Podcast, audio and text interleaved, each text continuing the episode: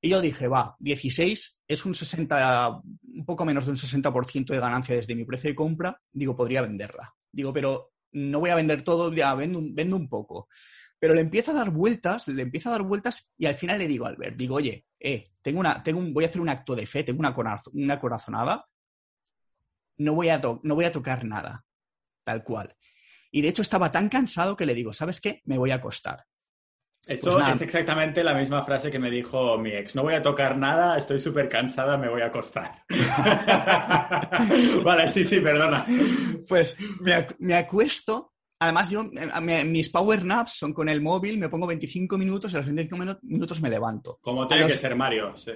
A los 20, yo llevo el reloj, que de hecho ahora está cargando, y me empieza a vibrar el reloj. Y digo, ¿qué cojones? ¿Quién me está llamando ahora? Me está jodiendo la mierda power nap. Y veo que es Albert. Y ya con la misma lo cojo y me dice, tío, levántate, más 200%. De hecho, de hecho, tengo aquí un audio, no sé si lo va a cazar el, micro. Lo va a cazar y si no lo pongo en, en post-edición, le digo a los gnomos que lo pongan, pero intenta ponerlo, yo creo que lo va a cazar, ¿eh? Vale, tengo el audio de Albert y es el siguiente. Mario, tío, levántate, levántate, 200%, acabo de vender todo, marico, 230, levántate. Llega... Se escucha perfecto, sí. Llega a treinta y pico dólares. O sea, se va to the moon y claro, con la misma yo abro un ojo, abro corriendo el móvil. Ninjas de la vida, un mes más tenemos uno de estos episodios que tantos os gustan, que no son ni otros menos que los episodios con Mario 10%, mi buen amigo y mega crack inversor, como podéis ver por el episodio de hoy, que sin comerlo ni beberlo nos hace un más 181% de un día para otro. Solo recordaros que en las notas del episodio tenéis referencias a los cursos que mencionamos y además también lógicamente dar un agradecimiento muy especial a los miembros de Sociedad.ninja, la comunidad del podcast, que además también tenéis ahí episodios exclusivos con invitados. Si queréis dar apoyo al contenido del podcast, las horas que me dedico, también atraer los invitados, a la preparación de guiones cuando son más divulgativos, científicos y demás. Así que es una manera de apoyar, también de formar parte de una comunidad multipotencial de la hostia, que tenemos ahí nuestros canal de Bitcoin, canal de la dieta carnívora y mil mandangas más. Canal de Day Game, ahora también hemos creado incluso intercambios de casas ahora que estamos experimentando. Bueno, montones de cosas chulas, ¿vale? Y aparte de esto, como digo, boletines y, los episodios exclusivos. Sea como sea, ya veréis que el episodio de hoy ah, nos va a dejar indiferente como cualquiera cuando, cuando viene Mario. y además hoy tiene telitas que contarnos, tiene, hay manteca, hay manteca hoy, así que lo vais a disfrutar. Os doy la bienvenida a este podcast multipotencial de Power Ninja.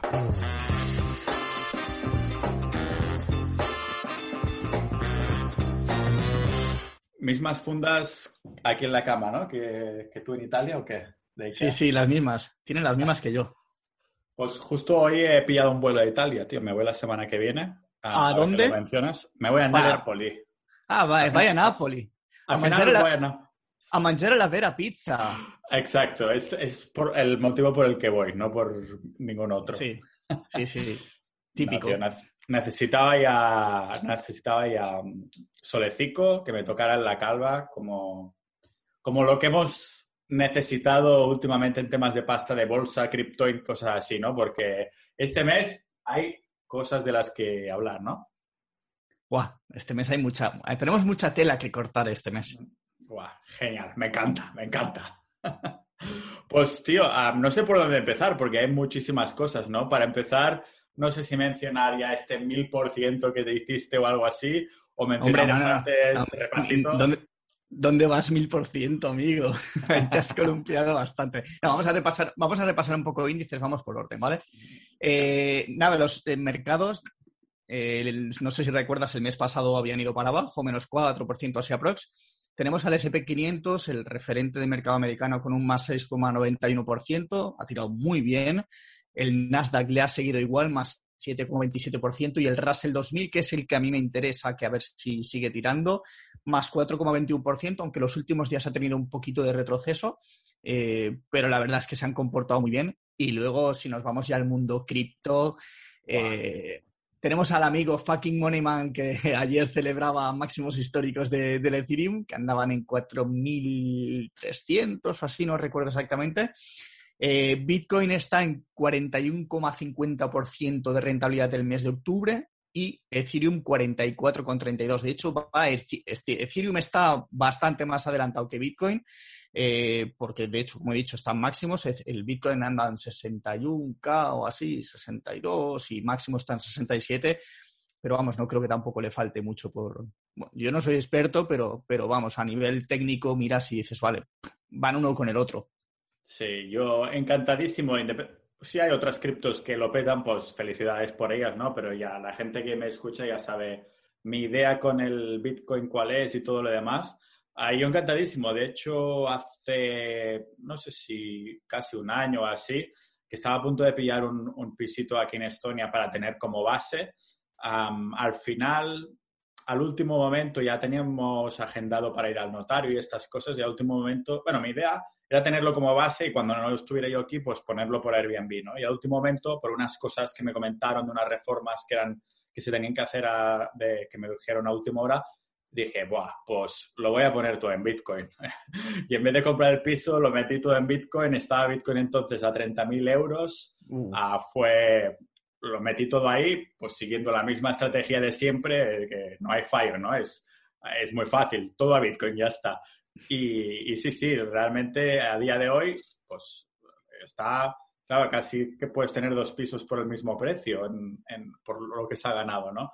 Así que la gente supongo que se empezará a plantear más eso de, en España siempre se ha vendido mucho lo de los bienes raíces, de tener muchas propiedades para alquilarlo, pero si te lo paras a comparar con rentabilidades en bolsa, rentabilidades en, en criptos, pues la gente yo creo que ya está cambiando un, poco de paradigma o al menos las personas que entienden un poquito más que la media de, finanzas, ¿no? Como lo ves tú.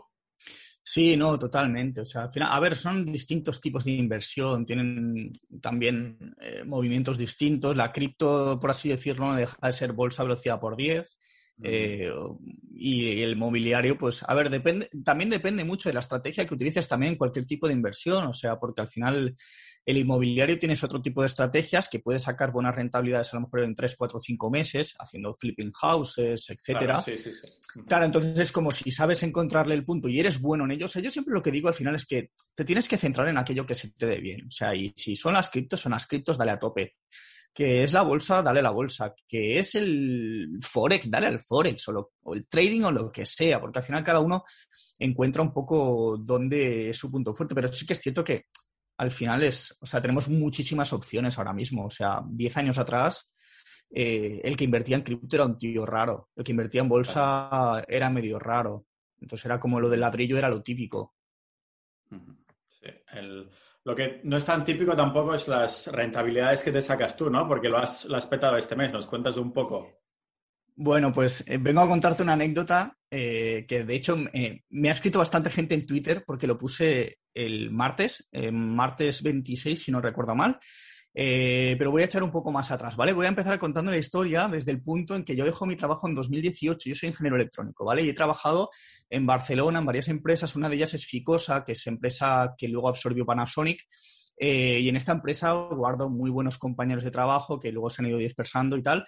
Y el tema es que yo dejo el trabajo porque me dedico a mi proyecto y tal, pero sí que es cierto que me van llamando de una empresa de la zona franca, eh, me van llamando varias veces para intentar, bueno, eh, atraerme a trabajar en la empresa y tal, porque muchos ya compañeros míos, de hecho recursos humanos, ingenieros tal, se habían ido a esta empresa, ¿vale? Entonces, eh, se queda ahí en el limbo porque al final, vale, sí, me llaman de esta empresa, pero no pasa nada al cabo de unos, bueno, meses, no años, porque realmente esto es 2018, hace unos meses, me acuerdo que estaba en Seeking Alpha, echando un vistazo a noticias, tal, y veo Wallbox. Digo, ostras, espera, espera, espera. Estamos hablando de la misma Wallbox que conozco yo. Entonces me pongo a mirar y resulta que están hablando de la posibilidad de que empiece a cotizar en bolsa, en el, en el Nasdaq, eh, a través de una SPAC, ¿vale? Y te preguntarás, ¿qué, ¿Qué es esto de una Exacto, ya lo has claro. sí.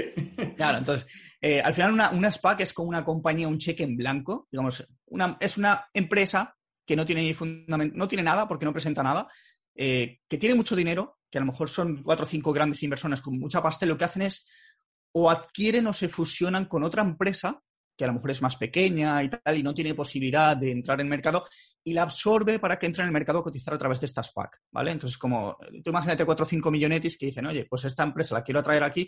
Eh, Virgin Galactic Space, eh, si no recuerdo mal, creo que empezó como una SPAC, ahora no estoy seguro, ¿eh? pero DraftKings, por ejemplo, que es una empresa de sector de apuestas deportivas, entró como SPAC. Em, hay unas cuantas, ¿vale? Entonces es como entran en el mercado y se salta un poco todo ese proceso de burocracia, de cumplir con la SEC, no sé qué, no sé cuánto, que luego tienen que cumplir igual, ¿vale? Entonces, ¿qué ocurre? Que Kensington Capital Acquisition se pone en contacto ya con, esta empresa, con Wallbox, que, que además es que es una empresa que tengo al lado de casa. Entonces, ¿qué ocurre? Las SPACs suelen estar a 10 dólares, ¿vale? Pero van oscilando porque la gente compra y vende, entonces es como, bueno, si compras y vendes, pues se mueve hasta 10 y medio, 11, baja a 9 y tal.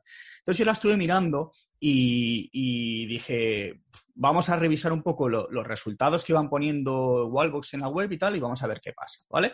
Entonces, ¿qué ocurre? Eh, hace un mes y medio aprox me contacta, no voy a dar nombres por privacidad, un contacto mío que además había sido compañero mío de trabajo, que me comenta un poco la situación de la compañía. Obviamente la información sensible no me la da, porque lícitamente no me la puede, tampoco me la iba a dar y tampoco se le va a pedir, pero sí que es cierto que me pone un poco en la situación de cómo está. Tiro para atrás. Wallbox, ¿qué es? Es una empresa que se forma, no recuerdo qué año, 2013, 14, 15 aprox, más o menos. Eh, creo que se llama Enrique el CEO y trabajó en Tesla. Y este, eh, que además es un coco, o sea, es un genio, eh, yo además he visto alguna entrevista y el tío es, está un poco volado de la cabeza, pero es un crack, es rollo Elon Musk. Se dio cuenta de que Tesla iba a tener un problema con el tema de la carga de coches eléctricos y tal, y dijo, pues me voy a montar mi empresa en Barcelona y voy a, voy a darle caña al I+.D. Entonces, un montón, esta empresa, de hecho, ha crecido muchísimo. Ya te digo, empezaron a contratar un montón de ingenieros y pagados muy bien. De hecho, es una empresa que paga bastante bien. Entonces, ya veo que ahora empiezan a tener proyectos muy interesantes con colaboraciones muy potentes y que además estaba llegando mucha gente, bancos y grandes inversores desde España, Suecia y otros países porque estaban muy interesados en poner capital en esta empresa. Es una empresa en auge, eh, es una startup bastante reciente, pero que está, además los CEOs están todos invirtiendo todo su dinero en la propia empresa. Entonces ya te da una muy buena sensación de, oye, creen en la empresa y están metiendo dinero. ¿Qué ocurre? Que eh, yo con esa tengo esta información, ya sabía yo cosas de, de, de Wallbox, hablo con don Elías, Albert, y le comento un poco la situación de cómo está esta empresa, qué tal, qué igual, y dice, hostia, pero si yo he empezado a ver coches con lo del tema de Wallbox y tal, ya era como, ya empezamos a ver cosas por la calle. Eh, y pensamos en abrir una posición, de hecho la abrimos, en, no recuerdo cuánto la compré, 10 pelados, 10.0, 9.99 o algo así, y poníamos el stop por debajo del mínimo que era 9.65. Hasta ahí todo bien, al final es como me protejo, era un stop loss bastante corto, pero digo, si se va a mínimos, yo no quiero saber nada de ella. Pero aquí entra en acción nuestro amigo fucking Moneyman. ¿Qué me contacta por WhatsApp? ¿Cómo no podría ser de otra manera que te hubiera que aparecer ahí? ¿Cómo, ¿Cómo puede ser que el señor fucking Moneyman, que siempre, o sea, es el omnipresente, o sea, no hay empresa potente que no sea capaz de ver, que me manda un WhatsApp y me dice, oye, ¿tú sabes lo de la empresa barcelonesa esta que va a cotizar en Estados Unidos? Le digo, sí, Wallbox. Me dice, hostia, ¿ya lo sabías? Y nada, empezamos a hablar y intercambiamos un poco impresiones y me dice, uff, esta, esta, empresa me calienta, me calienta, me calienta, me calienta. Total, que también se, se apunta a la fiesta. ¿Qué ocurre? Que no era el momento, o sea, mira que él es Ethereum y tal, y no se quería salir, de hecho metió la puntita, no metió mucho, no metió mucha pasta, que claro, mucha pasta de él, o sea, no metió mucha pasta, no, no son 10.000 euros, o sea... Claro, un 10%, ni que fuera un porcentaje pequeño de varios millones, pues ya, ya carga lo suyo, sí. Claro, es, es mucho y se nota. Entonces, ¿qué ocurre? Que eh, los siguientes días empieza a caer el precio y pierde mínimos y ahí empiezan a saltar stop loss. ¿Qué ocurre? Que y hay muchas noticias, hay mucha información de, de, de Wallbox y tal, y los institucionales, pues básicamente dijeron, aquí vemos, tú realmente en el, en el order book, tú puedes ver dónde están los, los stops. ¿Qué hicieron los institucionales? Barrer con todos los stops y comprar acciones baratas. Fin básicamente. Qué cabrones, los putos tiburones. hacen siempre lo mismo. Entonces nos la liaron, a mí me saltó el stop loss, fue como, vale, me lo trago ya aire. De hecho, a mí se me vendió en 9.50. O sea, me, de hecho, yo gapeé la, empresa hacia abajo, pero es que Alex también la gapeó para abajo. O sea, la, fuimos gapeando porque al final eran, teníamos bastante posición. Yo llevaba unas mil y pico acciones, algo así, no recuerdo exactamente. Entonces, eh, seguimos, yo la, la, vigilo, Alex se sale y dice, mira, ya la, ya la pillaré más adelante, si no, y Albert también, Albert dice, yo también salgo. Pero yo me, me envalentono y al día siguiente tocó los 7 dólares, o sea, bajó desde 10 hasta 7, o sea, un 30% de caída, y al día siguiente yo no he hecho el acazo. Digo, esta me la vuelvo a agenciar y si pierde el mínimo, me salgo. Y ahí, me, ahí metí muchos stop loss, o sea, muy grande, pero dije, mantuvo y, compré en 8, fue subiendo, subiendo poco a poco, día tras día, va subiendo, subiendo, subiendo, y va, va haciendo formando como una especie de triángulo, ¿vale? O sea, tú ves que hace un mínimo y desde el mínimo los mínimos cada vez son menos mínimos, o sea, van subiendo, va tocando porque es muy volátil y va subiendo. Llega a 9, 9 y algo, yo vuelvo a comprar otro paquete 9.90, porque ya veo que llega a 9.90 y ya empieza a meterse otra vez en la zona inicial donde estaba al principio, pero se queda un poco tonta, se queda ahí bailando, que si subo, que si bajo, que si subo, que si bajo, ya aburriendo al personal, pero seguía habiendo mucho volumen. Y al final cierro la posición, digo, mira, ¿sabes qué? No me sentía cómodo y le dije a Albert, digo, Albert, voy a cerrar la posición porque no estoy cómodo. Total que, de hecho, hablando con Alex otra vez, le comento a lo mejor vuelvo a entrar en máximos, tal, y Albert también dice voy a entrar en máximos, 10.65 era el máximo que tenía, y pasan, no sé si tres o cuatro días, que este lunes pasado, día 25 de octubre, la veo que barre y llega a 10.70, 10.75, 10.80, digo, ojo. Y ya me dice Alberto, ojo con, ojo con Wallbox. Digo, vale, vale, vamos a vigilarla. Total que yo ahí digo, ¿sabes qué? De perdidos al río. Posición casi completa en, por encima del máximo, 10.75. 10.75 compro, se va para abajo, 10.50, 10.40, vuelve a subir, tal, volatilidad la que tiene. O sea, no era muy, muy volátil, pero sí que el precio del rango era muy grande. Y dije, mira, ¿sabes qué? Me la juego. Ese día cierran 11 con 10 y digo, vale, estamos en máximos históricos, aunque había dejado una mecha hasta 11, 11 algo, no, no recuerdo cuánto es, pero total, que al final es como, vale, eh, tenemos una buena posición. ¿Qué ocurre el martes? El martes es el día clave, porque además yo ya vengo de estar no sé cuántos días seguidos trabajando, que estoy ahí liado con varias cosas y tal, y llevo sin descanso un montón de tiempo, y estaba bastante agotado y hablo con Albert y, y digo, bueno, no sé qué tal, estamos ahí hablando y de golpe el rato me dice, tío, tío, tío, mira, mira Wallbox en el pre. Y yo, ¿qué pasa? La miro y digo, claro, entro en mi cuenta en Interactive Brokers y digo, cuño, y este gap de ganancias que tengo, claro, veo Wallbox que está más 50% en el pre. Hostia puta. Y ya, claro, yo le he llevado un buen picazo. Ya fue como, ay, mi madre, ¿sabes? Digo, ¿qué hago? Entonces empezamos a hablar, digo, vale, ¿qué hacemos? Eh, miro el pre y en el pre había, había, llegado a 24. De hecho, yo mi target price más o menos eran los 25 dólares y de 24 ya la vi más tarde, bajó 18, 16. Y yo dije, va, 16 es un 60, un poco menos de un 60% de ganancia desde mi precio de compra. Digo, podría venderla. Digo, pero no voy a vender todo, ya vendo, vendo un poco. Pero le empieza a dar vueltas, le empieza a dar vueltas y al final le digo a Albert, digo, oye, eh, tengo una, tengo un, voy a hacer un acto de fe, tengo una, una corazonada, no voy, a no voy a tocar nada, tal cual. Y de hecho estaba tan cansado que le digo, ¿sabes qué? Me voy a acostar. Eso pues es exactamente la misma frase que me dijo mi ex. No voy a tocar nada, estoy súper cansada, me voy a acostar. vale, sí, sí, perdona. Pues me, acuesto. Además, yo, eh, mis power naps son con el móvil, me pongo 25 minutos y a los 25 minutos me levanto. Como tiene que ser Mario, sí. A los 20 yo llevo el reloj, que de hecho ahora está cargando, y me empieza a vibrar el reloj. Y digo, ¿qué cojones? ¿Quién me está llamando ahora? Me está jodiendo la mierda Power Nap. Y veo que es Albert. Y ya con la misma lo cojo y me dice, tío, levántate, más 200%. De hecho, de hecho, tengo aquí un audio, no sé si lo va a cazar el, micro. Lo va a cazar y si no lo pongo en, en post-edición, le digo a los gnomos que lo ponga, pero intenta ponerlo, yo creo que lo va a cazar, ¿eh? Vale, tengo el audio de Albert y es el siguiente.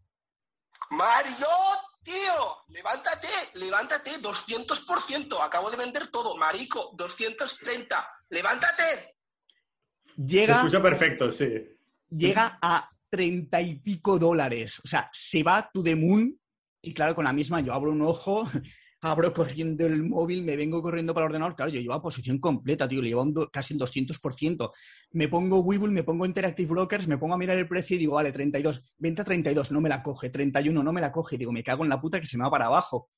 Al final le clavo venta a 30 y el, mercado estaba en 30 con 34. Cierro todo y veo la ganancia y digo, ¡ay, mi madre! ¿Sabes? Más 181% que le meto a la posición.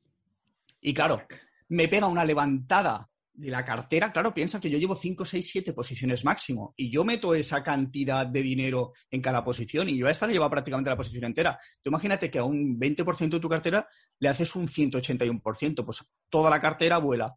¿Qué ocurre? Que eh, yo estaba la semana pasada casi en máximos no históricos, porque era 139% que llevaba en febrero con las meme stocks que me había pillado Tilray y todas estas, me la llevo hasta 187% el year to de la cartera y es como, eh, hostia, ¿sabes? Es como genial, o sea, para, ha sido una semana que he un picazo de, emociones, de...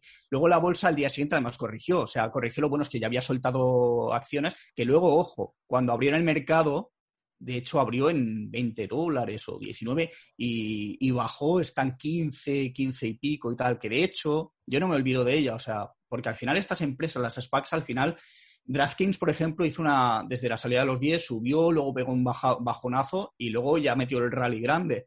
Eh, es una empresa que, a ver, tiene futuro y a medida que vaya presentando resultados seguramente vayan a ser potentes y es una empresa que hay que tener en cuenta. Mm, aparte, sector momentum, Tesla tirando, Tesla máximos históricos en 1.100 y pico dólares que está, que de hecho los hizo el viernes.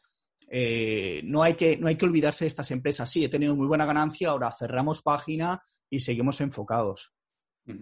Hostia, tío, vaya, vaya semana de emociones. Además, mola que sois como el equipo A, ¿no? Que estáis ya en contacto.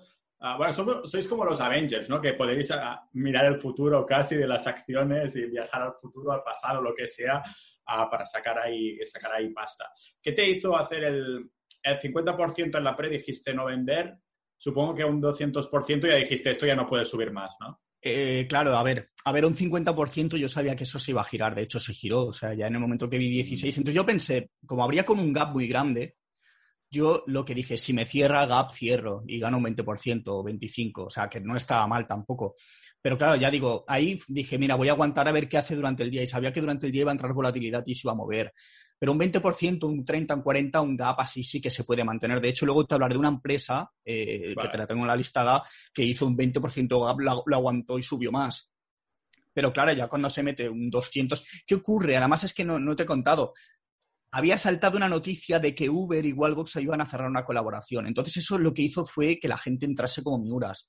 Claro, entraron fondos, entraron particulares y claro, se la llevaron hasta arriba, o sea, se la llevaron hasta 34 o así fue. Entonces, como se la llevan, luego corrige y los siguientes días ha ido bajando, que yo no descartaría que a lo mejor hasta en los próximos días vuelva a tocar esos 30 y pico. ¿eh? Lo que pasa es que yo ahora necesito ver un, setup. O sea, en esa empresa el precio tiene que dejarme ver un, setup que baje el volumen, que, o sea, que realmente me dé un punto de entrada eh, decente. No entrar por entrar, porque si entras por entrar te puedes llevar un día un menos 8, menos 9, menos 10 y, te, te echa.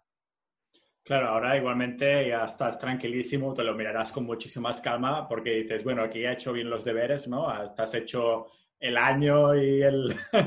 Joder, con, con un 180% hasta vas a, vas a considerar cambiar tu, tu, nick de Twitter y de Instagram, tío, a... Sí, sí, me voy a poner... No, no, a Mario, Mario menos 3%, que de hecho tienes un fan que yo le llamo sanguijuela, es sangonera, no sé qué, Trajan. seguro, seguro que le llamas así por el cariño que tiene, ¿no? Eh, no, no, me, el, otro día me, el otro día no sé qué historias puso de que yo era un loser y que no tenía ni idea de inversión, tal. Le dije, oye, jefe, dame clase, ¿sabes? Es como, es, es el típico que, que, está ahí lloriqueando cuando alguien lo hace medianamente bien y yo tampoco me considero ni puto amo ni mucho menos. O sea, hay gente mejor que yo, de hecho hay gente escondida en Twitter. Me has, me has mandado una captura tú por privado de alguien que mm, no es acciones es cripto, pero también es el putísimo amo. O sea, mis respetos, hats off. Eh, pero al final es eso, sí, Mario menos 3%. Sí, eh, los que están dentro de la cueva hasta que haya un evento esporádico, ¿no? Cuando Bitcoin tiene una bajada, pues de pronto veo unas cuantas menciones en Twitter o donde sea, ah, Bitcoin, todo Bitcoin, pero claro, cuando te sube un montón todo el patrimonio porque lo tienes todo Bitcoin, entonces nadie te dice, eh, qué genio, ¿no? O sea, claro, es, es la típica gente que no sé si es como la cultura de la zancadilla, que le mola que te vaya mal, aunque sea temporalmente, porque tú no has vendido nada y por lo tanto no has perdido nada, para sentirse ellos como superiores, ¿no? En ese momento. Y yo, sinceramente, o sea, he aprendido ya con el tiempo como muchísima menos energía a, a, casi ni verlos, que mi cerebro pase ese comentario como si viera algo una noticia no relacionada a algo que no me interesa o algo así, porque realmente como yo siempre digo, una de las frases que, que me gusta mucho decir es que la gente tiene tanto poder como tú les das, ¿no? Si les das mucha atención, entonces tienen mucho poder. Si les das cero Mm. atención, el poder que tienen sobre ti es totalmente cero. Yo, yo por claro. eso, yo por eso lo silencio. O sea, es como. Sí, exacto. Yo hago No, el truco ni- tuyo. Me lo enseñaste tú. era bloquear, desbloquear, silenciar. No, calla, que ahora, ahora en Twitter ya puedes ponerle de, eh, quitarlo de seguidor directamente. ¿Ah, sí? Ya no hay que hacer el truco. Vale. Sí, sí, o sea, tú Ya. puedes entrar a alguien que, que te sigue Y ya no tienes por qué hacerlo de bloquear, desbloquear. Ahora hay una opción, creo, que es mm, dejar de, de que sea seguidor o algo así. Ah, hostia. Lo, deben haber puesto hace poco, yo me fijé el otro día. ¿Y sabes si después puede volver a entrar en tu perfil y decir seguir otra vez? ¿O Sí, ya claro, yo, seguir? sí, yo Vale, imagino que sí. Imagino Vale, que sí. vale. Porque si no se nota, ¡ay, cabrón, que me has hecho antiseguidor o algo así! Sí, no sé, pero no, no le llega una notificación casi seguro. Bueno, a toda esta gente de Twitter, iVoox y demás, me coméis los huevos. Vamos a Eh, seguir. A tope.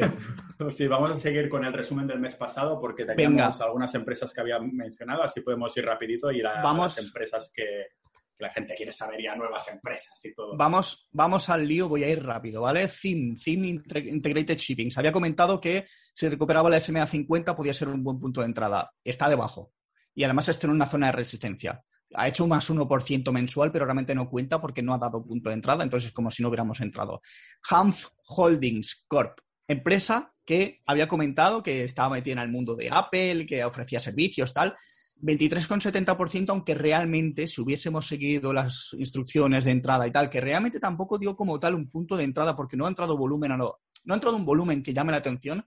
Desde los 41 dólares aprox eh, lleva un 15% de rentabilidad, pero sí que es cierto que es que sube sin demasiado volumen. Ahora parece que ha hecho una pequeña base y si esa base sí que la rompe con volumen podría darnos otro punto de entrada. Pero es que me tiene bastante desconcertado. Pero voy a seguir. La que no pudimos nombrar en el podcast, pero sí que recibieron en la newsletter, fue Extraction Oil and Gas, XOG, Ah, Shock. Call- hacemos un pequeño call to action, Mario. ¿te Dale, parece? dale.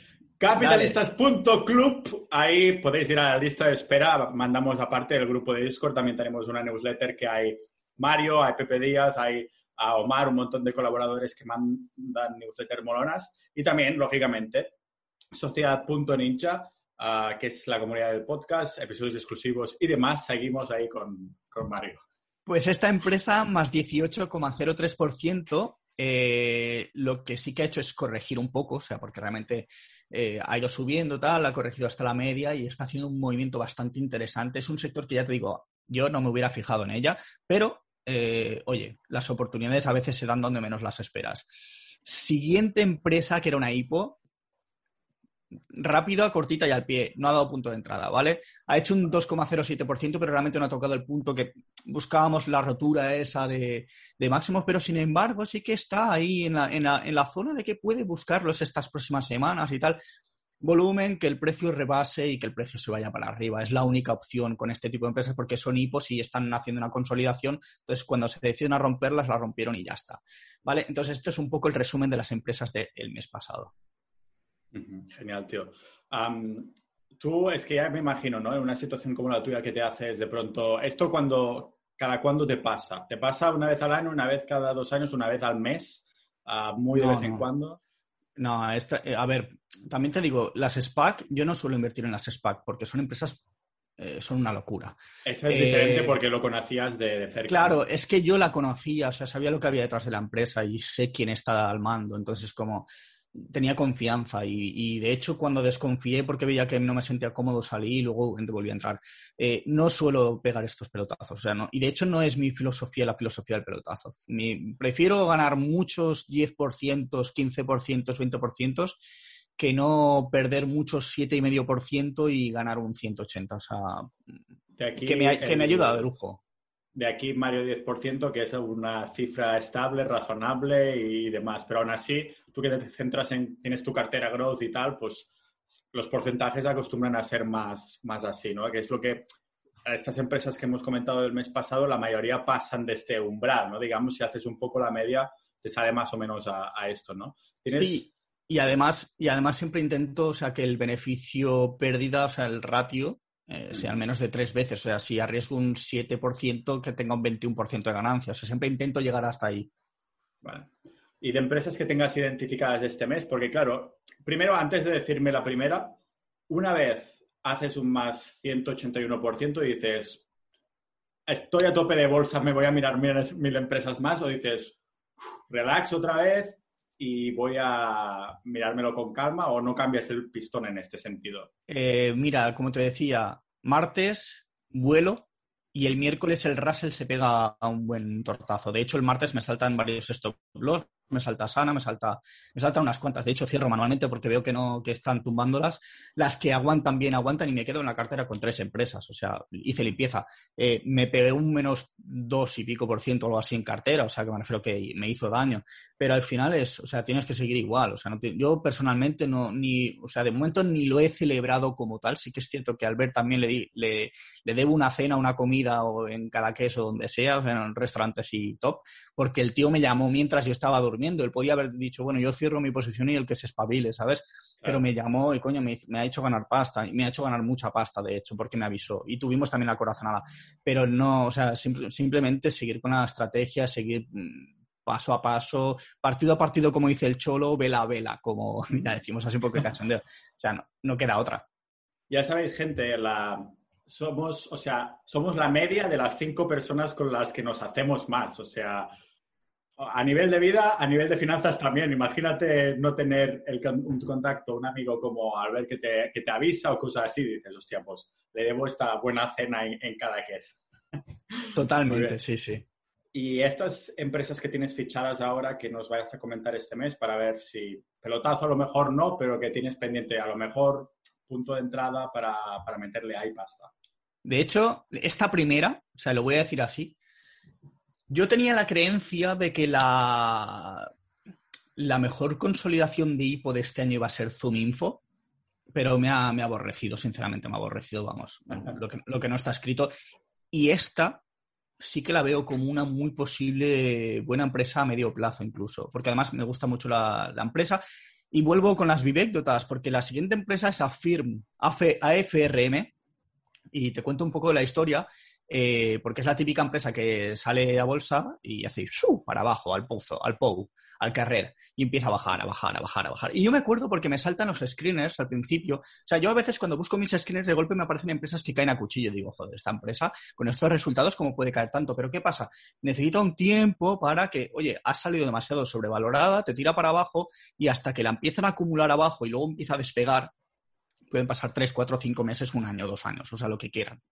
Y esta empresa, pues nada, sale a bolsa, cae, la veo y luego, eh, meses más tarde o semanas más tarde de haberla visto, yo me llevo muy bien con, bueno, con la pareja de la persona que te voy a hablar ahora, porque es alumna de, de Domina la Bolsa, es amiga mía, nos llevamos súper bien. Y su pareja es David Reudor, ¿vale? El CEO de Going. Yo con él tengo un trato bastante guay, hablamos de vez en cuando, nos mandamos audios y me dijo, oye, pásate por las oficinas, que vamos a mirar una vía de colaboración, tal. Yo, venga, sí, me acerco por allí y me acuerdo que estuvimos charlando, bueno, ahí me contó un poco filosofía y tal, estuvimos charlando, es un tío brillante, o sea, David Ridor, eh, si algún día te lo traes al podcast, te va a dar mucha, te va a traer, te va, te va a dar mucha conversación, es un tío brillante, o sea, tiene una historia detrás que flipas. Eh, te das cuenta de todo lo que sabe. Y el tío, una de las cosas que me dijo, además me gustó mucho, porque me dice, eh, yo podía estar trabajando en empresas que me pagarían una salvajada de dinero, y no es por ser arrogante, porque el tío no es nada arrogante, pero él es realista, dice, yo, me han llegado ofertas muy potentes, dice, pero yo en Going tengo algo que no tendrían esas empresas y es el networking, es el poder contactar con gente súper top. De hecho, conoce a la mano derecha de Zuckerberg, que es un español. Eh, y otra de las personas que conocí, si no me equivoco, no estoy seguro, que me nombró fue el CEO de Affirm. Y además estaba hablando con él y dije, yo me quedo así, digo, pero si esta empresa me ha salido menos screeners. Pero claro, no le dije, está cayendo a cuchillo, o sea, yo lo pensé. Pues el caso es que, claro, me, hizo mucha gracia porque me dice, no, que conoce al CEO y que, era un tío también muy crack, que, que, tal, que cual, y es como, oye, qué interesante, vale, pero ¿qué es esto de Affirm, vale? Esta empresa es Going es una fintech, pues Affirm es una fintech también, es una empresa de finanzas tecnológica tal, que básicamente lo que ofrece son soluciones de pago online, eh, que es como eh, te lo llevas ahora y lo pagas después, ¿vale? Es Buy Now, Pay Later. Entonces, esta empresa lo ofrece eh, ya con varios partners, de hecho ya tiene colaboraciones cerradas con WooCommerce, con Shopify, con BigCommerce y la última, que es la más top, con Amazon. De hecho, Amazon seguramente, no sé si solo para Estados Unidos, no sé cómo irá la cosa, pero va, a empezar a implementar este, esta opción de pago a través de Affirm eh, y básicamente, pues oye, hay mucha gente que no quiere pagar de, golpe todo de Navidad y prefiere pagarlo pues eh, en febrero, ¿sabes? Que es cuando ahora tengo unos gastos, pero luego en febrero tengo otros gastos y me lo voy diversificando a lo largo del año. Esta empresa, Bolsa, cayó, consolida, y de golpe, no sé si fue por la noticia de lo de Amazon, se pega un gap alcista de más 20% desde el suelo, o sea, desde casi abajo sube hasta ciento y pico, consolida. De hecho, yo ahí la compro en la siguiente rotura porque vuelve a hacer otra rotura. La veo yo, la detecto y compro, le saco un trade de, no sé si un 30 y pico por ciento hasta, ciento, hasta bastante arriba, pero está todavía debajo de máximos y ahora he llegado ya a la zona de máximos, de hecho yo ya estoy posicionado, pero sí que es cierto que están aguantando bien esa zona. El máximo eran 147, 150 prox, no, recuerdo exactamente. 145 creo que es. Eh, está por encima, pero está haciendo como una especie de pequeña flat base, ¿vale? Es una base donde está consolidando, bajó el otro día, pero luego ha mantenido y está ahí un poco que tenemos que vigilarla, ¿vale? Hay que estar un poco atento. Yo llevo posición, todavía no completa, pero llevo una posición y estoy a la espera que es interesante. Tiene el techo en 165, casi 166, redondo, lo dejo redondo. 166 es el punto objetivo, que si sobrepasa con volumen, eh, la fórmula de siempre, volumen y price action, o sea, el precio tiene que subir fuerte y el volumen tiene que acompañar, si no, a ver, puede subir, puede seguir subiendo, pero lo ideal es eso. Si encuentras eso, tienes un punto de entrada, porque ya tienes un, un pequeño techo que si superas, lo tienes ahí.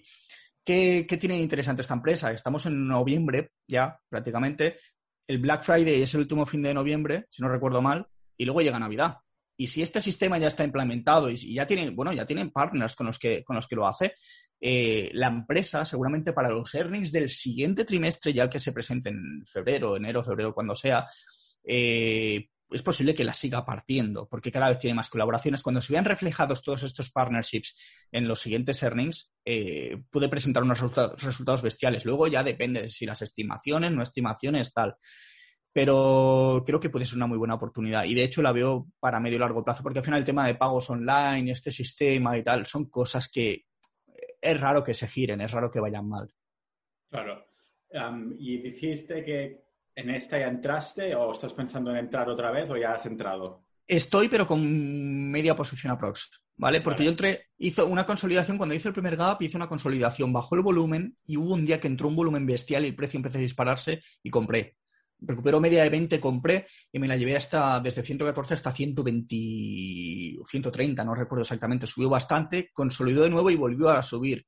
Entonces ahí ya dije, vale, tuvo una vela fea, cerré y luego volví a abrir más tarde cuando hizo esta pequeña consolidación, rompió y ahí hice una pequeña compra. Tengo una compra de tentativa y puesta, pero estoy a la espera. Estoy a la espera de que realmente confirme que sigue el movimiento. Vale, vale, pues estaremos atentos porque además, claro, lo que dices tiene sentido, ¿no? Que ahora que se acerca la época donde la gente se deja más pasta del año, ah, pues que se refleje después. Ah, ¿Tienes más alguna empresa que también digas, mira, esta también está ahí en el punto de mira para este mes, ah, mientras esto miro si entro con la otra mitad y tal? Pues al principio te comentaba el tema de los gaps alcistas, tal. Una de ellas es en Face, en Face Energy, empresa que yo llevo en la cartera de giro que le llevo desde hace un año y medio le llevo un 280% o así, no sé cuánto le llevo exactamente. Tampoco le llevo muchísima pasta porque, claro, compré con, poco, entonces ha subido, o sea, me va muy bien. Eh, ¿Por qué abre con gap alcista? De hecho, bajó hasta los 170. Hizo una vela muy fea, bueno, relativamente fea, bajando hasta la media de, de 20 días, eh, hasta los 170 dólares, justo el día que al cierre presentaba earnings.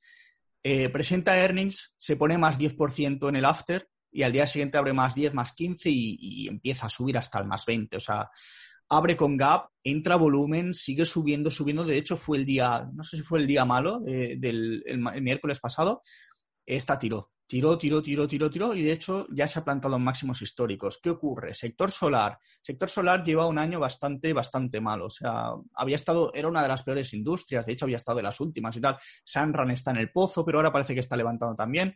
Entonces, no te vengo a hablar de una empresa, sino te vengo a hablar de un sector, que es el, o una industria, que es la industria solar. ¿Por qué? Porque gracias a, los earnings, que de hecho ha presentado los earnings y son buenísimos, presenta un 100% de crecimiento en EPS y un más 97% en ventas con respecto al trimestre, al mismo trimestre del año pasado, que son brutales para una empresa que ya empieza a ser, es una big cap, pero es pequeña, o sea, no es, no es una super mega cap. Eh, ha empezado a arrastrar al resto del sector. De hecho, SolarEdge, que suele ser la competencia, entre comillas, de, de Enphase, está llegando a máximos. Habría que vigilarla. El ticker es SEDG, eh, porque además presenta el día 2 de noviembre. Entonces, a ver el día 2 de noviembre qué presenta y qué hace.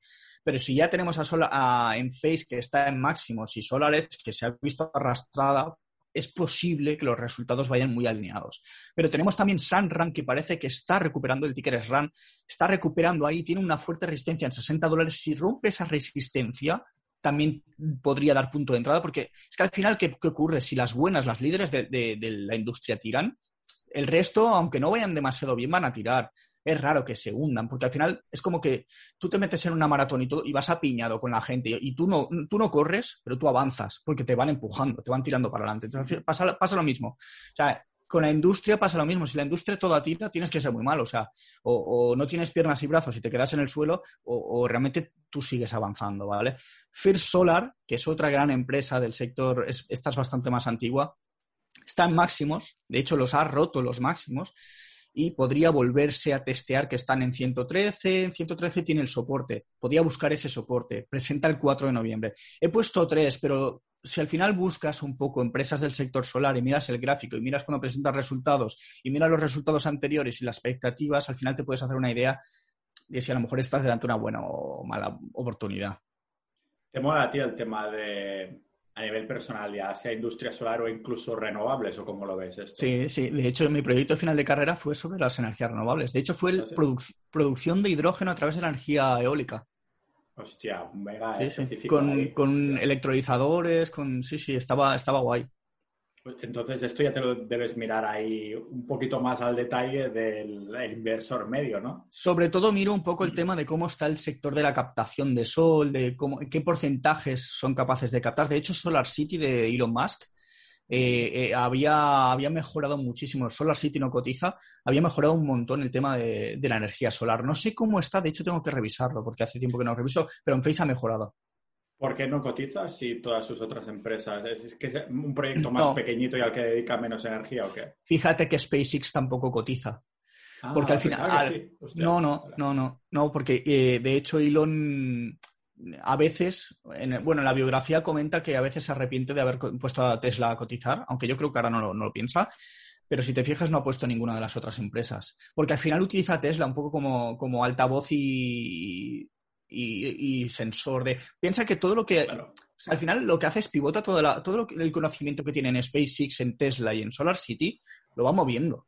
Es una sinergia de la hostia, ¿no? Es, una mega, es una mega, es un triplete tecnológico, por así decirlo. O sea, es un trío de, tecnología. Tecnología solar por un lado, aeroespacial por el otro y automovilístico. Que lo de automovilístico, él, él lo que vende es un ordenador con ruedas, que el otro ya se lo escuchaba un chico. Eh, eh, un Tesla no deja de ser eh, electrónica y software metido con ruedas y al final estás implementando y luego cuando le ponga a lo mejor placas solares y cuando le metes, yo qué sé lo que le puede meter, o sea, el tío es un visionario, entonces lo que hace es mueve la tecnología de una empresa a otra y se lleva el conocimiento de un lado a otro. Sí, yo creo que cambiará muchísimo el paradigma si son capaces de que todo el, chasis del coche sea placa solar sin que parezca placa solar, ¿sabes? Y, que lógicamente sea eficiente, porque si no...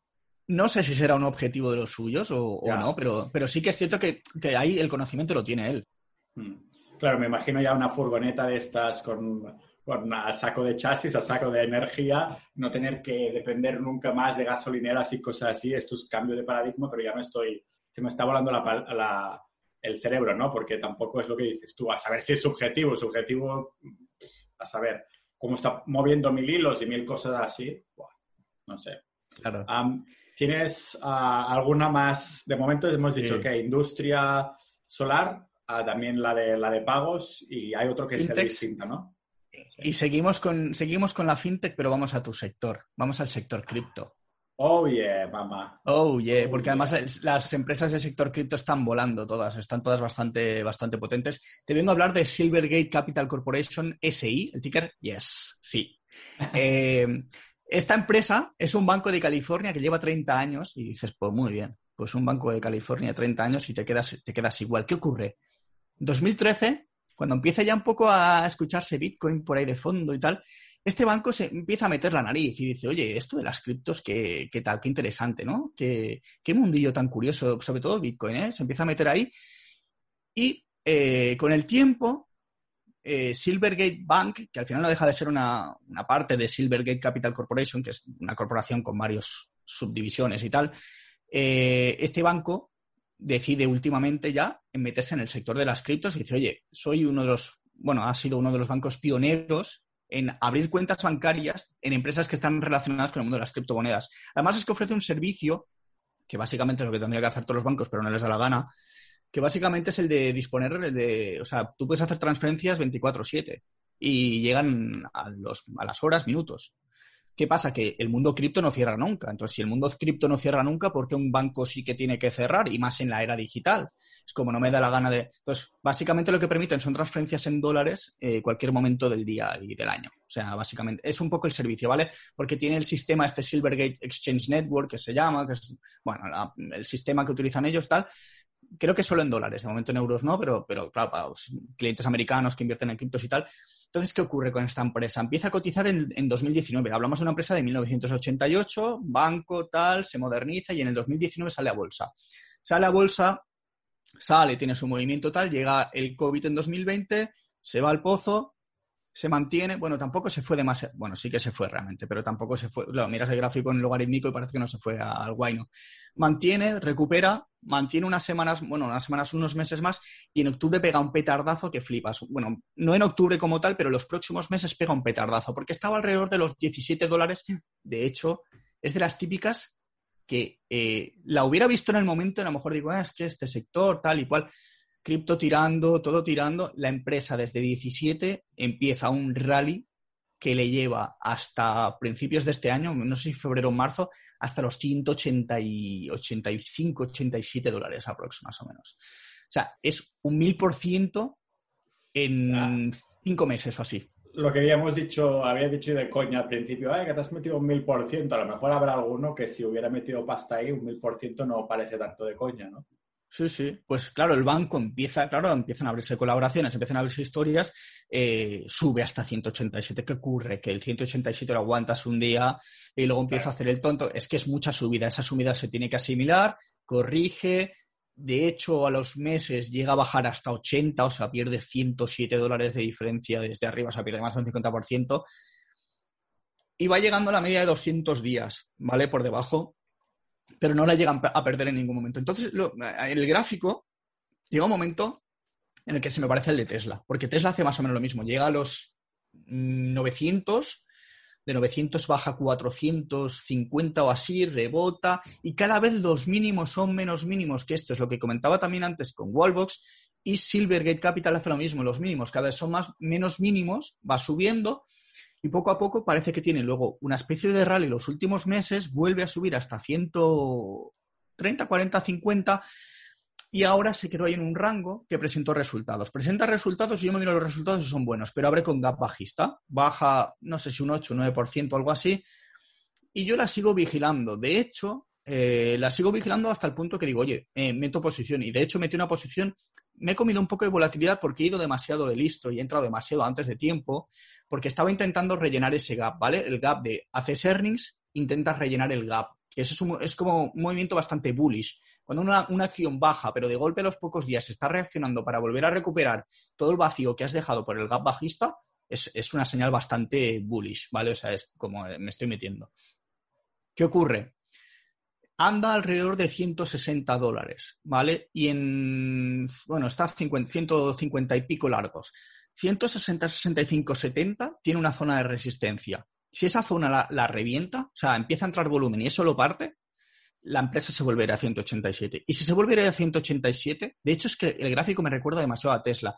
Tesla no ha tenido esta corrección, pero sí que en cierto modo me gusta la tendencia que está cogiendo.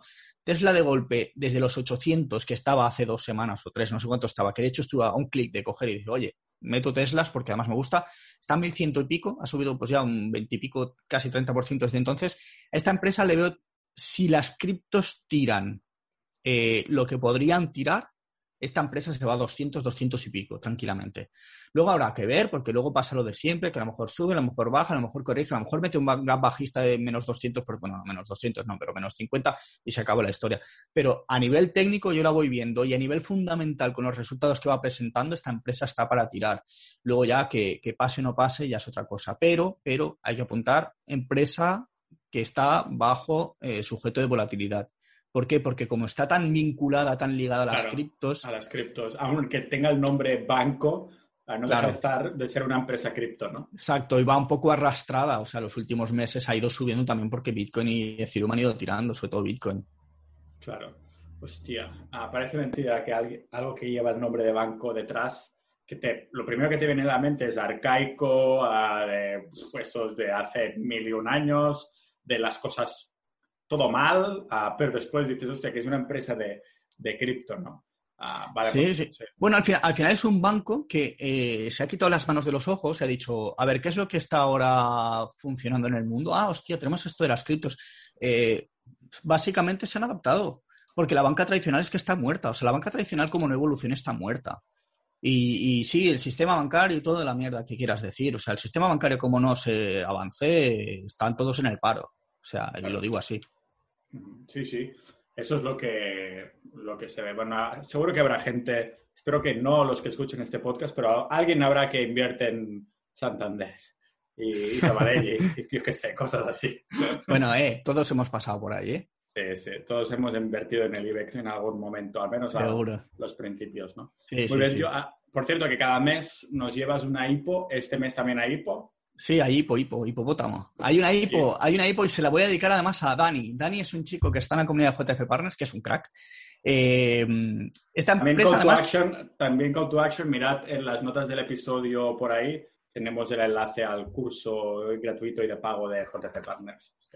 Exacto. Pues Dani es un miembro de la comunidad, bueno, hizo dominar la bolsa, el tío ha aprendido muy bien, o sea, es, muy bueno. De hecho, yo lo tengo ya fichado desde hace tiempo. De hecho, tiene el, la etiqueta, el rol de gurú en el, en el canal por una broma que hicimos y se lo ganó. Eh, pues nada, resulta que Dani ya lleva comentando varios días una empresa, Fresh, o sea, Freshworks, el ticker es FRS, FRSH, de Fresh, y esta empresa, o sea, cuando me la analicé dije, oye, ojo, eh, que está interesante. De hecho, por dos cosas. Y te voy a nombrar otra empresa que el que quiera que la coja al vuelo también, que es Bros, que de hecho esta la he comentado en la newsletter de Capitalistas. Eso ya ahí dejo otra llamada. Eh, Capitalistas.club, apuntaros a la lista de espera cuando haya plazas, que pasa al cabo de bastantes meses, pero a estar atentos. Pues Bros es Dutch Bros, ¿vale? Es una especie de Starbucks con el McDrive o el McAuto de McDonald's, que tú llegas ahí con el coche, pides tu bebida, refresco, café, lo que sea, eh, té, y te piras. O sea, es una caseta, bueno, es una, es una empresa que, también es una hipo, salió a bolsa, hizo el típico patrón de subo al principio un poco, me voy al pozo, bajo, corrijo, empiezo a subir y subo y ya me voy hasta, hasta arriba. Que esta Bros yo la llevo en cartera, llevo un 41% ahora mismo, pero ya digo, no voy a comentarla cuando ya ha roto máximo, si está ya en una zona que ya se ha alejado un poco, entonces quizás es un poco tarde para entrar o al menos para abrir las primeras posiciones pero sí que si da price action es buen momento para seguir tirando. Vale, pero me vuelvo a esta, ¿vale? ¿Qué ocurre con Fresh con respecto a Bros? Existen varias teorías de que empresas, sobre todo hipos, eh, que nacen, en, o sea, nacen, salen a bolsa en tiempos similares, no es el mismo sector, pero configuran el mismo tipo de patrón, el mismo tipo tipo de gráfico. No son, no son idénticos, pero sí que son parecidos. Sí que es cierto que muchas veces siguen el mismo movimiento, un movimiento parecido. Y de hecho, Freshworks me lo ha demostrado. De momento ha hecho lo mismo, ¿vale? Ha hecho lo mismo, aunque tenía una pequeña corrección en medio. Eh, y hablamos de la empresa. La empresa es una empresa originaria de India, ¿vale? O sea, se hizo en Chennai, en India, en 2010. Eh, que tenía otro nombre, no me acuerdo cómo se llamaba. Y al final, básicamente, es una empresa que se dedica a. Es un software as a service que se dedica a dar soluciones de software empresarial en el cloud, en la nube y ofrece pues varios productos. Tiene una línea de productos así bastante innovadora con sistemas de CRMs de ventas, herramientas de contratación y software de asistencia al cliente, ¿vale? al final es un software de estos de gestión así un poco de empresariales. Eh, pero se ha convertido en una de las empresas emergentes más potentes de la India, que se ha expandido por todo el mundo, o sea, de hecho ha crecido muchísimo. De hecho, ahora tiene en California la sede, una de las sedes principales está en California, y sale a cotizar el 22 de septiembre de 2021. De hecho, hablamos de hace un mes y 10 días, por así decirlo. ¿Vale? ¿Qué ocurre? FOMO, 30% primer día, boom, para arriba y a los tres días, boom, para abajo. O sea, todo lo que sube rápido baja rápido. Al final, esa historia, y en Asipos más. O sea, de hecho, si me estás escuchando, inviertes en Hipos, no compres nunca el primer día. Es consejo gratuito de varios por ciento. Eh, ¿Qué ocurre? Pues lo de casi siempre. Baja, se consolida, tintán, está ahí. Y de golpe parece que ya empieza a retomar un poco el rumbo así alcista y tal y ya me empieza a formar la típica base, ¿vale? Ya tienes el máximo como techo, tienes el mínimo marcado, que ya te lo ha tocado varias veces y ya se empieza a alejar, y ahora ha pasado 36, 37, 38 días, ¿vale? Aprox, más o menos, depende de cuando me escuches. Y está en máximos históricos. Ha vuelto a subir. De hecho, esta semana hizo la jugarreta de me acerco a máximos, retrocedo bastante, vuelvo a máximos y ahora yo, de hecho, esta empresa yo quería cazarla antes de llegar a máximos, porque a veces lo que hacen es una pequeña consolidación antes de máximos, que eso sí que pasó en Bros, pero esta no le ha dado tiempo. Hizo una pequeña consolidación, pero es que al día siguiente salió volando aprox en 50, 49, 50, 50 aprox tenemos eh, un punto de entrada, ¿vale? Ahora está en 50 con 50, creo que cerró el after, pero ¿qué suele pasar? Que como estas empresas suelen ser algo volátiles, a lo mejor en esta zona de máximos lo más probable es que nos haga disparada, ¿vale? Que es toquetee, a lo mejor perfore los 49 y luego vuelva a subir y hágase un poco el tonto. Es típico. Además es una empresa, como digo, volátil. Eh, y lo ideal, pues que, se, que haga soporte en, este, en esta línea que tenemos marcada en el anterior máximo, porque ahora estamos en 50, hasta 50 cedemos por encima. Intentemos poder hacer una posible entrada en esta zona. El stop loss hay que gestionarlo muy bien. De hecho, yo en este tipo de empresas o lo meto en el mínimo de la vela directamente o del día anterior, pero si el rango es muy grande, le meto un 7,5% porque no quiero perder nunca más. De hecho, siempre intento perder menos. Y a partir de ahí, si el mercado esta semana que viene se comporta, seguimos en, época de earnings, va a haber presentaciones de resultados, muchas empresas, tal, nos vamos a ver contagiado por las empresas también de la misma industria. Si la misma industria empieza a presentar bien, esta empresa seguramente tire. Entonces, básicamente, atención, eh, no inviertas en esta empresa y te vayas a dormir tres semanas, porque a lo mejor en tres semanas están 20 dólares entonces, si eres de una gestión muy largo plazista, no compras esta empresa, pero si eres de una gestión un poco más activa, un poco perfil más trader, pues esta empresa te puede interesar. Hay que ver qué hace el lunes, el martes, el miércoles, hay que vigilarla esta semana, porque esta semana puede dar punto de entrada, pero también lo mismo, que a lo mejor se puede girar, tienes que salir corriendo. Entonces, eh, atención, ¿vale? Sí, tú tienes, uh, comentabas que la cartera esta que tienes más activa, donde vigilas estas hipos y demás, tienes como máximo unas 5, ¿no? Más o menos. ¿Qué es lo mínimo y lo máximo? supongo que lo mínimo es 100% cash cuando no lo ves claro, ¿no? Sí, sí, ah, ¿Y lo máximo que has llegado a tener a número de empresas en esta cartera? ¿Cuánto es? Eh, mira, de hecho ahora te la voy a contar. Tengo una, dos, tres, cuatro... Llevo seis.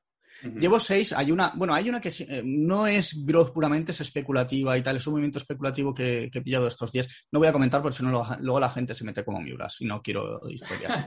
Eh, Hijo de puta, si no fuera por ellos lo comentabas. No, pero decir como siempre que esto no es consejo de inversión. Exacto. No, no, porque es que luego a veces sabes qué ocurre, que me viene, la, me viene gente, algunos, oye, ¿y dónde la vendo? Y es como, eso es, la, es que es la primera regla que tienes que conocer. O sea, cuando te metes en el mercado tienes que ver cuándo entras y cuándo sales. O sea, tú cuando te montas en un coche, de hecho, te voy a cerrar esto con la anécdota del piloto de avión. El piloto de avión, cuando se sube al avión, sabe cómo despegar, sabe cómo aterrizar pero también sabe cómo comportarse si le revienta un motor.